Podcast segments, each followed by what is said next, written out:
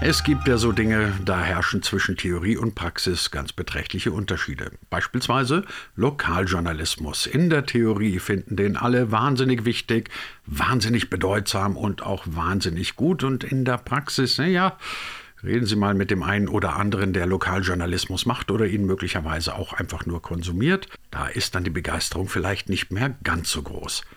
Aber woran liegt das, dass es offensichtlich eine solche Lücke zwischen Theorie und Praxis gibt? Und woran liegt es, dass so viele Menschen sagen, das könnte man alles sehr viel besser machen und nur ganz wenige machen es?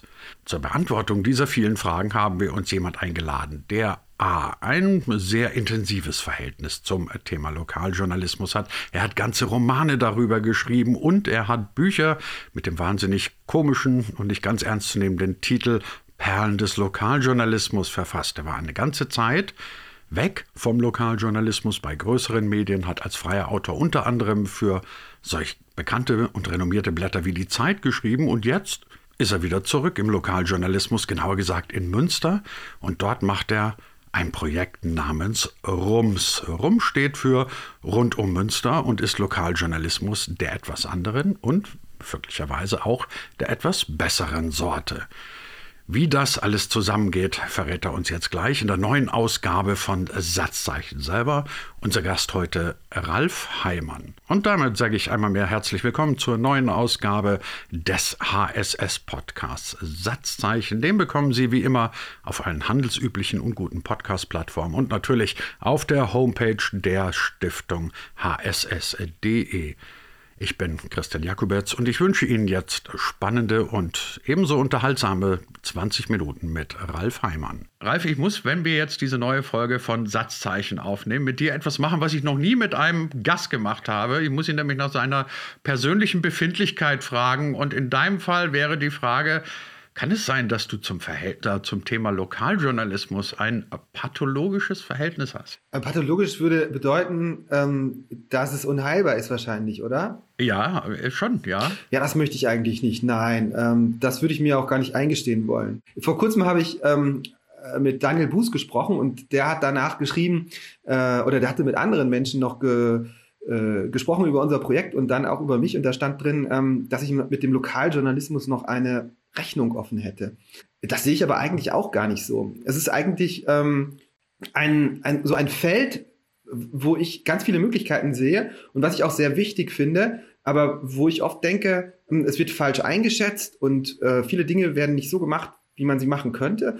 Und äh, das ist ein Grund dafür, dass wir dieses Projekt, das wir jetzt gerade machen, gestartet haben. Okay, bevor sich jetzt der eine oder andere Hörer von Satzzeichen wundert, von was wir da reden, von offenen Rechnungen, von pathologischen Verhältnissen und von Projekten, die ihr gerade gestartet habt. Ähm, der Hintergrund meiner Frage, Ralf, ist der, du hast ja als Lokalredakteur begonnen, hast auch lange in Münster als Lokalredakteur gearbeitet. Dann hast du einen Roman geschrieben, der, sagen wir mal, sehr nah an der Realität war die tote Kuh kommt morgen rein, in dem du so ein bisschen den Alltag in einer Lokalredaktion geschildert hast. Ähm, dann bist du raus aus dem Lokaljournalismus, gibst dann unter anderem so schöne Sachen wie Perlen des Lokaljournalismus raus, was ja auch zu einer, auf eine intensive Bindung zum Thema Lokaljournalismus schließen lässt. Und jetzt bist du wieder zurück im Lokaljournalismus bei einem Projekt namens RUMS. Das findet in Münster statt und ihr macht dort ja, was macht ihr dort eigentlich? Ja, wir machen Journalismus und ähm, das ist natürlich ein bisschen blöd, das irgendwie so zu umreißen. Ähm, deswegen steht auf unserer Website neuer Journalismus. Aber wenn wir ehrlich sind, dann ist es einfach nur Journalismus. Also das, was wir unter, uns unter Journalismus vorstellen. Und das ist etwas, was im Lokaljournalismus eben oft hinten rüberfällt. Und wir sehen jetzt natürlich auch, warum. Also wir sind jetzt mit den ganzen Problemen, die es im Lokaljournalismus gibt, natürlich selbst konfrontiert und ähm, sehen, dass man ja, also vieles sich ganz äh, toll vorstellen kann, aber dass man dann, wenn man es selber macht, äh, auch sofort an Grenzen stößt. Äh, aber wir versuchen Dinge zu machen, für die im Lokaljournalismus vielleicht sonst keine Zeit ist. Also uns Zeit zu nehmen, zum Beispiel zum Recherchieren. Und ähm, das ist gerade auch das Problem, vor dem wir stehen. Das ist ja eine interessante Geschichte, weil ich meine, fast jeder Lokaljournalist oder jeder, der mal in einer Lokalredaktion gearbeitet hat, der hat irgendwann, und das geht ja jetzt schon seit 50 Jahren so, diese Dinge angesprochen, die du auch gerade angesprochen hast. Also, man hat zu wenig Zeit zum Recherchieren, es gibt so viel Terminjournalismus, die Leute reden dir irgendwie mit der Vereinsberichterstattung permanent rein, etc. Kurz gesagt, es gibt äh, eine große Diskrepanz zwischen dem, was viele Journalisten als guten Lokaljournalismus bezeichnen würden und dem, was am Ende dabei rauskommt. Wenn so viele Leute der gleichen Meinung sind und so viele Leute meinen, man müsste den Lokaljournalismus anders machen und teilweise ja sogar die Leser sagen, ich würde mir ganz anderen Lokaljournalismus wünschen, dann bleibt doch die Frage, warum macht ihr das jetzt in Münster und warum machen so viele andere nicht? Hm, also das kann ich, glaube ich, so aus meiner eigenen Erfahrungswelt auch be be be beantworten. Ich merke das im Moment, äh, dass ich auch, obwohl ich nun schon seit einigen Jahren nicht mehr im Lokaljournalismus gearbeitet habe, auch sehr stark an den Dingen hänge, die ich irgendwann mal so gelernt habe. Und dass mir bestimmte Dinge, von denen ich das gar nicht gedacht hätte, doch sehr schwer fallen. Also zum Beispiel die Dinge weglassen, die nicht notwendig sind. Das ist ja etwas, was man sich auch irgendwie relativ schnell überlegen kann, was, wenn man sich Lokaljournalismus so anschaut. Äh, früher hat die Lokalberichterstattung, Beispiel, äh, die, die Vereinsberichterstattung beispielsweise viel Raum eingenommen, aber so etwas ist ja heute gar nicht mehr so sehr nötig, jedenfalls nicht in dem Maße. Also das können Vereine teil, teilweise selber machen und ähm, den anderen Teil, den können Journalisten übernehmen, aber das ist dann gar nicht mehr so viel. Und ähm, wenn man jetzt sich aber überlegt, dass man gewisse Sachen einfach gar nicht berücksichtigt und dass man sich nur die wichtigen Dinge herausnimmt, dann muss man auch zwischendurch immer damit leben, dass man sagt, das lassen wir jetzt weg, das kommt nicht vor und das ergibt dann so einen Phantomschmerz. Und unsere, unsere Idee ist, dass wir nicht versuchen, das gesamte Geschehen in der Stadt so abzubilden, wie eine Lokalzeitung das macht, sondern dass wir uns einige Dinge herausgreifen, die wir für besonders wichtig halten. Also im Idealfall ein Thema, das wir ausführlich bearbeiten, das machen wir zweimal in der Woche und dann nehmen wir uns dann Zeit, also mehr Zeit als ähm, ich zum Beispiel hatte, als ich noch als Lokalredakteur bei einer Zeitung gearbeitet habe. Das war dann vielleicht ein halber Tag, den ich mal Zeit hatte, um mich zu eine, um mich um eine Recherche zu kümmern. Und jetzt wären das vielleicht dann zwei Tage, die ich habe. Äh, und das ist hm, schwerer als man denkt, weil äh, man vor Problemen besteht, ähm, die jetzt nicht nur mit einem selbst zu tun haben, sondern auch mit Menschen, die dieses, die mit dem System, so wie es eben ist, vertraut sind. Also die sich dann wundern, warum man zum Beispiel nicht auf Pressekonferenzen sitzt oder warum, ich, warum man nicht zu Pressekonferenzen geht. Und ähm, den muss man das dann erklären. Das bringt, glaube ich, erstmal viel Erklärungsbedarf mit sich und man muss auch sein eigenes Denken neu justieren. Jetzt muss man wahrscheinlich ebenfalls nochmal für alle die, die das Projekt RUMS nicht kennen, ähm, wahrscheinlich die Frage stellen, äh, wie kriegt ihr das denn finanziert? Weil letztendlich wird ja jeder Verleger, jeder Geldgeber sagen, passt auf, wir müssen das Ding so machen, dass wir Geld verdienen. Also geht bitte zu den Pressekonferenzen und seid gelegentlich auch mal nett zu den Anzeigenkunden. Jetzt kommt ihr daher, macht all diese Sachen eher nicht. Ähm, stellt sich die Frage, wo nehmt ihr das Geld her? Wie finanziert ihr euch? Ja, also was wir am Anfang gemacht haben und was, glaube ich, viele Projekte wahrscheinlich, die sich mit Journalismus befassen, nicht machen, ist, wir haben vorher Geld gesammelt. Und wir wollten eigentlich ganz anders vorgehen, als wir das dann letztlich gemacht haben. Wir hatten nämlich den Plan, ein Jahr alles gründlich vorzubereiten, minutiös bis ins letzte Detail und dann mit einer großen Werbekampagne in der Stadt anzufangen. Und falls das dann klappt, so ein bisschen wie beim Crowdfunding, da würden wir loslegen. So hatten wir uns das gedacht. Und das hatten wir auch schon zur Hälfte alles vorbereitet. Also wir waren uns jetzt bei vielen Dingen noch gar nicht so richtig sicher. Wir wussten, wir würden einen Newsletter machen und das hatten wir uns so ein bisschen beim Tagesspiegel abgeschaut. Da, das fanden wir alle ganz gut, was die gemacht haben und haben gedacht, das ist eine interessante Art, Lokaljournalismus zu machen. Ähm, das übertragen wir mal auf, auf Münster und probieren das mal hier. Wir wussten, dass das nicht so eins zu eins geht, weil wir natürlich nicht wie der Tagesspiegel eine Re Redaktion hatten, die dahinter steht. Aber wir dachten, wir konzipieren das dann mal. Und dann kam Corona und wir haben gedacht, naja, gut, das ist jetzt wahrscheinlich dann wohl gescheitert. Das haben wir jedenfalls einige Tage lang gedacht. Und dann haben einige von denen, die bei uns dabei waren, gesagt, nee, das wäre jetzt eigentlich ein ganz guter Zeitpunkt zum Starten. Und dann haben wir innerhalb von wenigen Tagen ähm, das, was wir eigentlich in einem halben Jahr machen wollten, so zusammengebaut und haben losgelegt erstmal kostenlos. Ja, dann haben wir dieses Geld, was wir eigentlich für die Werbekampagne aufwenden wollten, verwendet, um uns zu finanzieren immer aber mit der Ansage, dass das Angebot irgendwann mal Geld kosten würde. Und im September haben wir dann eine Paywall hochgezogen. Seitdem verlangen wir Geld und wir oder wir finanzieren das quer dadurch, dass wir Menschen haben, die glauben, dass das Projekt funktionieren wird und ähm, die das für gut halten. Auf der anderen Seite haben wir jetzt auch schon anderthalbtausend Abonnenten knapp, die regelmäßig zahlen. Und wir brauchen ja zum Beispiel keine Druckmaschinen oder keine große Vertriebsabteilung. Wir haben gar keine Werbung. Deswegen lässt sich das auch mit, mit wenig Geld machen. Ähm, ganz so wenig Geld dann allerdings nicht. Also es müssen natürlich schon die ganzen Menschen, die da mit beteiligt sind, äh, bezahlt werden.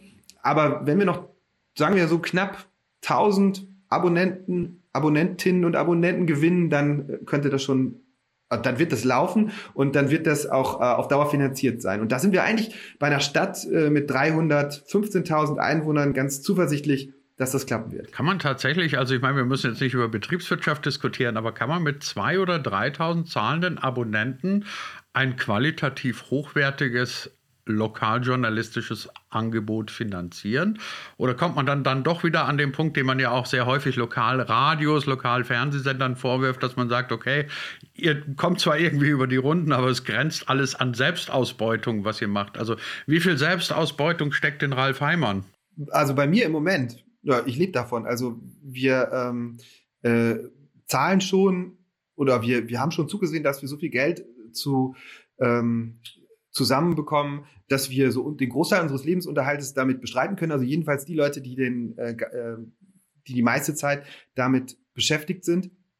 Und das muss auch, glaube ich, so ein kleines bisschen die Voraussetzung sein bei so einem Projekt. Denn wenn man anfängt und sagt, naja, ich brauche erstmal nur einen Computer und einen Internetanschluss und das mache ich jetzt erstmal alles nur kostenlos, dann, glaube ich, ergibt sich schnell die Situation, in der man Geld verdient, Projekte vorzieht und sagt, naja gut, dann hm, mache ich das jetzt später ähm, ist jetzt halt äh, etwas anderes erstmal wichtig.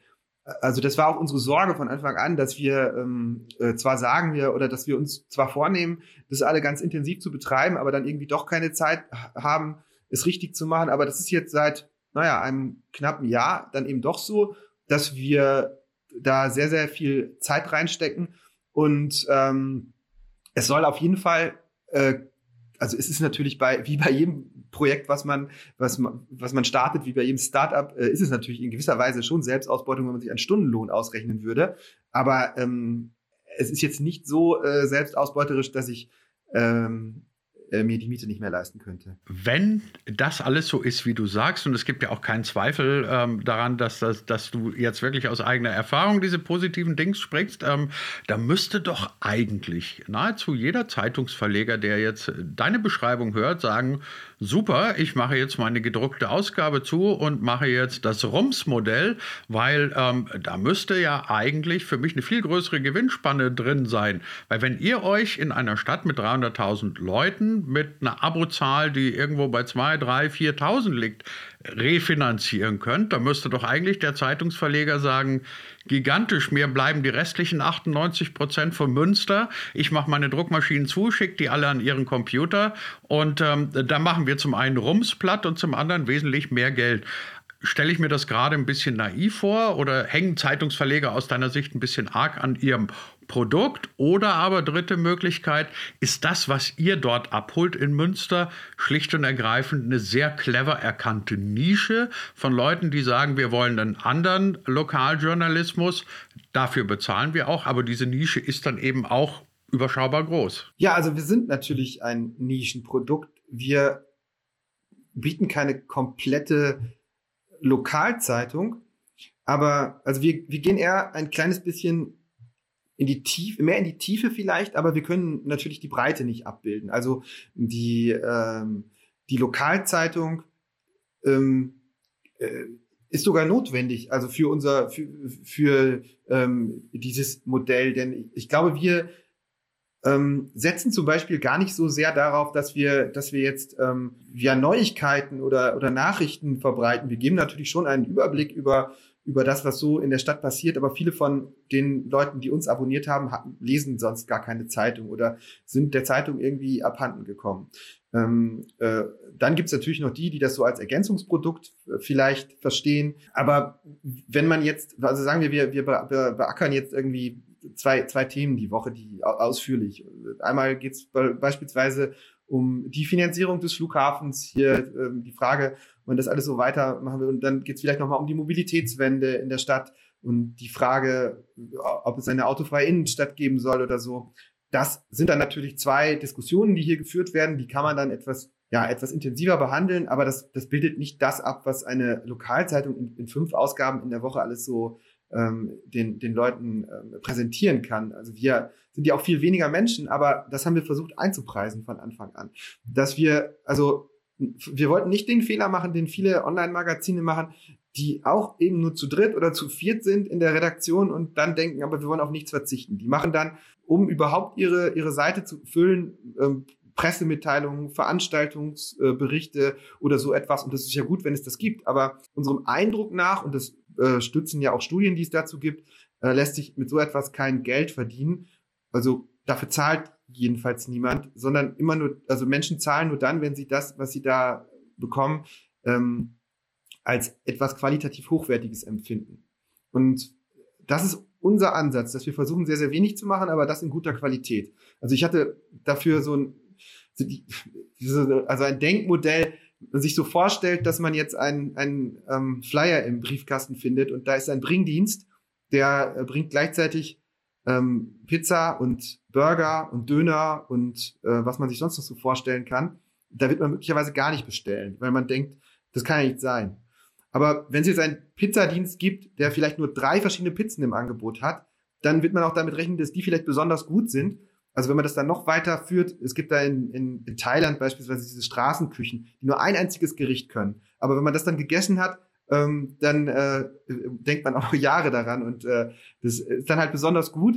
Und wir haben gedacht, wir können das alles in der Breite gar nicht abbilden. Also wir können nicht äh, Fußballberichterstattung machen und Vereinsberichterstattung und äh, über die das, was bei der Polizei hier auch noch passiert oder beziehungsweise äh, Verbrechen, Unfälle, irgendwie sowas.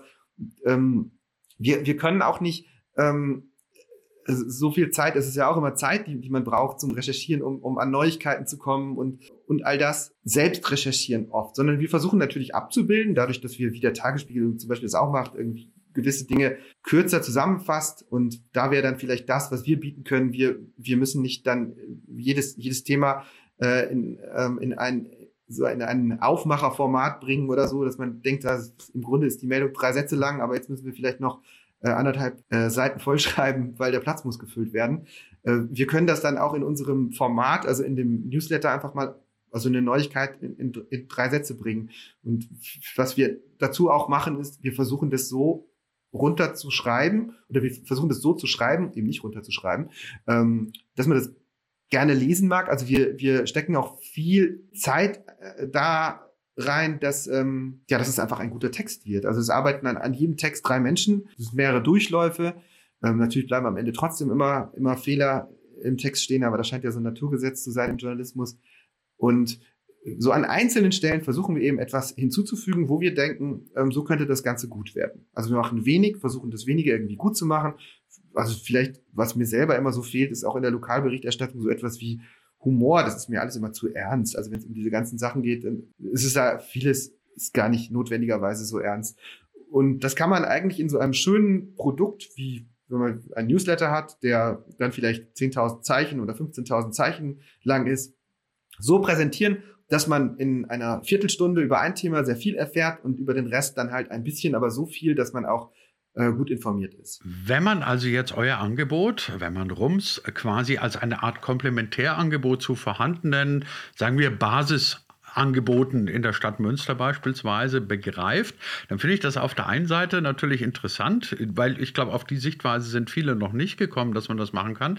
Aber Ralf, heißt das auf der anderen Seite nicht doch, dass dieser konventionelle, gedruckte, klassische Lokaljournalismus, wie wir ihn seit vielen, vielen Jahren kennen und ähm, dem wir wahrscheinlich beide mit so einer Art Hassliebe verbunden sind, ähm, dass der einfach trotzdem immer weitergehen wird? Weil ich meine, letztendlich heißt das doch dann auch, naja, der Verleger, der sagt, meine Idee von Lokaljournalismus ist aber Vereine, Termine und das ganze Gedöns, hat der aus, aus, aus kommerzieller Sicht am Ende nicht doch recht behalten? Naja, was heißt Recht behalten? Was man ja sieht, ist, seit es das Internet gibt, dass es viele Möglichkeiten gibt, Nischen zu befüllen.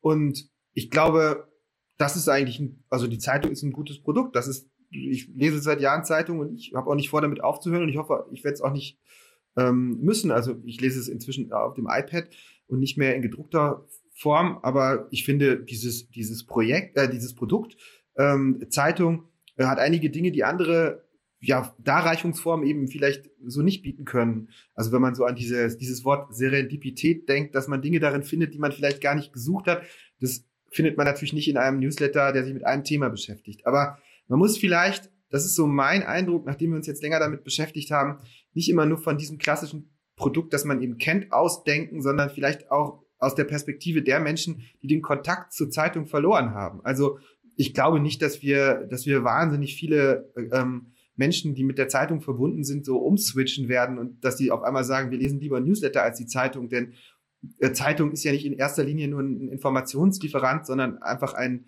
so auch ein, ein Produkt, das mit, ähm, mit Gewohnheiten, Atmosphäre, mit Gefühlen zu tun hat.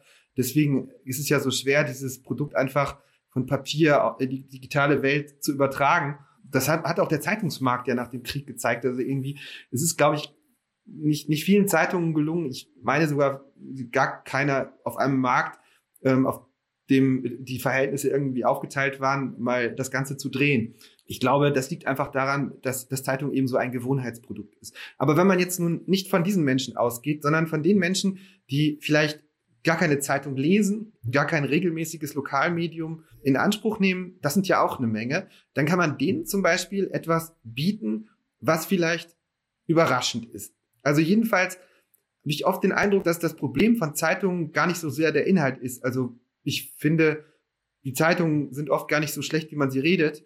Das Problem ist eher das Image. Dass, wenn ich jemandem erzähle, dass ich Lokaljournalist bin, dass man dann gleich so eine Vorstellung hat davon, dass ich auf Vereinsversammlungen äh, herumlaufe, irgendwelche Fotos mache, über Taubenzüchter schreibe oder so. Dieses ganz klassische Klischee, dass ich irgendwo hinbestellt werde und im Grunde Quatsch mache. Der Berichterstatter, oder? Ja, also es ist auf jeden Fall so, dass, dass der Lokaljournalismus, so so mein Gefühl, von vielen Menschen als etwas sehr konservativ, bräsiges, äh, uninteressantes äh, empfunden wird. Das deckt sich gar nicht mit meinem Eindruck, wenn ich so in Zeitungen schaue. Aber viele Menschen, die, mit denen wir zum Beispiel geredet haben, die gar, kein, gar keine Zeitung lesen, die haben dieses Bild und deshalb würden die auch nie auf die Idee kommen, sich eine Zeitung, also jedenfalls nicht eine Lokalzeitung zu kaufen. Das ist auch vielleicht ein bisschen so, dass, dass Menschen eher dazu tendieren, nach oben zu schauen. Und man möchte natürlich lieber, wenn man sich auch mit den Dingen, die man so tut und, und die man kauft, versucht zu identifizieren, dann möchte man wahrscheinlich sich lieber mit der SZ oder mit der FAZ identifizieren, als mit dem Lokalblatt. Also da kommt es gar nicht drauf an, was da im Einzelnen in, in Zeitungen drinsteht oder so. Es geht um das Image. Und das ist mir auch übrigens aufgefallen bei unserem eigenen Produkt, dass ähm, egal, was wir jetzt schreiben oder so, also viele wissen das gar nicht von außen. Wir haben jetzt einen, den Netzwende Award gewonnen beispielsweise und es gab so viel Zuspruch. Und ich glaube, ich hatte so den Eindruck, dass viele Menschen das danach bewertet haben, was wir, wofür wir so stehen, was wir so ankündigen und machen und gar nicht so sehr das, was wir da eigentlich äh, jeden Tag so liefern wenn das den Ausschlag gibt äh, dafür, ob Menschen etwas gut oder so schlecht finden, was ich jetzt gar nicht weiß, dann wäre das auf jeden Fall, ist das ja ein Ansatzpunkt. Also erstmal überhaupt äh, etwas zu formen und, und vielleicht ein paar ähm, Dinge deutlich zu machen, die man überhaupt erreichen will. Also wir haben so gewisse Vorstellungen und wenn man das so will, nennen will, vielleicht auch so Haltungen, ähm, die in unserem, also obwohl das Wort jetzt in Verruf gekommen ist, aber die in unserem Verständnis von Journalismus eine Rolle spielen. Und da denken wir, kann man auch irgendwas Vernünftiges draus machen, dass man irgendwie gut finden kann. Ralf, zum Schluss der neuen Ausgabe von Satzzeichen noch zwei Fragen, zwei persönliche. Die erste ist, ähm, du bist ja auch der Herausgabe, Herausgeber der wunderbaren Perlen des Lokaljournalismus. Ähm, Frage 1a, wird es einen neuen Band geben? Frage 1b, könntest du mir spontan sagen, welche deine Lieblingsperle des Journalismus oder des Lokaljournalismus in diesen vielen Bänden gewesen ist? Doch, vielleicht eine. Und zwar, ähm, das ist aber dann vielleicht auch keine, die mir als Perle so gut befällt gefällt, gefällt, sondern einfach so eine schöne Erinnerung ist und ich selber dabei war. Ähm, es gibt in einem Buch eine Perle, da steht, ähm, äh, dass eine irgendeine Region Reiten wieder salonfähig machen möchte und darüber ist dann ein, also ein großes Bild mit einem Schaf zu sehen. Und da war ich morgens in der Redaktionskonferenz dabei, wo die Zeitung aufgeschlagen worden ist und dann eben die Frage war, wie konnte das passieren und keiner hatte eine Antwort. Und wahrscheinlich ist das in vielen Fällen so gewesen, dass äh, seine Ver Erinnerung, die ich damit vielleicht verbinde. Ja, und äh, diese, die ähm, Perlen des Lokaljournalismusbände, ähm, ja, da haben wir jetzt einige gemacht, aber wir haben jetzt im Moment eigentlich keinen Plan für ein neues Buch. Aber das kann ja immer noch kommen. Ich glaube, Material wäre genug da, aber ich glaube, ich selbst habe im Moment gerade gar keine Zeit dazu. Und die zweite Frage, die ich dir noch gerne stellen würde, ich habe in Erinnerung, dass du mal bei Stefan Raab bei TV Total warst. Und wenn mich meine Erinnerung nicht trügt, das will ich dich eigentlich seit Jahren schon fragen, dann hast du den Rekord aufgestellt von den Gästen bei Stefan Raab, die am wenigsten gesagt haben. Habe ich das richtig in Erinnerung, dass du irgendwie an, bei Stefan Raab nicht sehr viel gesagt hast? Und wenn ja, warum? Ja, also ich war einmal alleine da und da war das, glaube ich, noch alles in Ordnung. Und dann beim zweiten Mal ähm, war ich zusammen mit Jörg da, mit dem ich die Bücher gemacht habe. Und der hat die ganze Zeit mit ihm geredet und dann ergab sich auch nicht die Notwendigkeit irgendwie. Aber das haben die Leute schon vorher gesagt. Ihr müsst darauf achten, dass ihr auch selbst sprecht, weil ansonsten äh, werdet ihr nicht dazu kommen. Das war denen als bewusst. Und keine Ahnung, ich ähm, äh, habe dann festgestellt, man kann auch einfach an so einer Talkshow teilnehmen oder so, ohne etwas zu sagen. Und das ist auch ganz angenehm. also ich bin, ich bin wahnsinnig froh, dass du heute ein bisschen mehr erzählt hast. Äh, immerhin zu Gast heute in der neuen Ausgabe von Satzzeichen, der vermutlich einzige Mensch, der allen Ernstes sagt, es habe sich keine Notwendigkeit ergeben, in einer Talkshow etwas zu sagen. Aber tatsächlich ist er gerade eben sehr eingespannt mit dem neuen lokaljournalistischen Projekt Rums in Münster.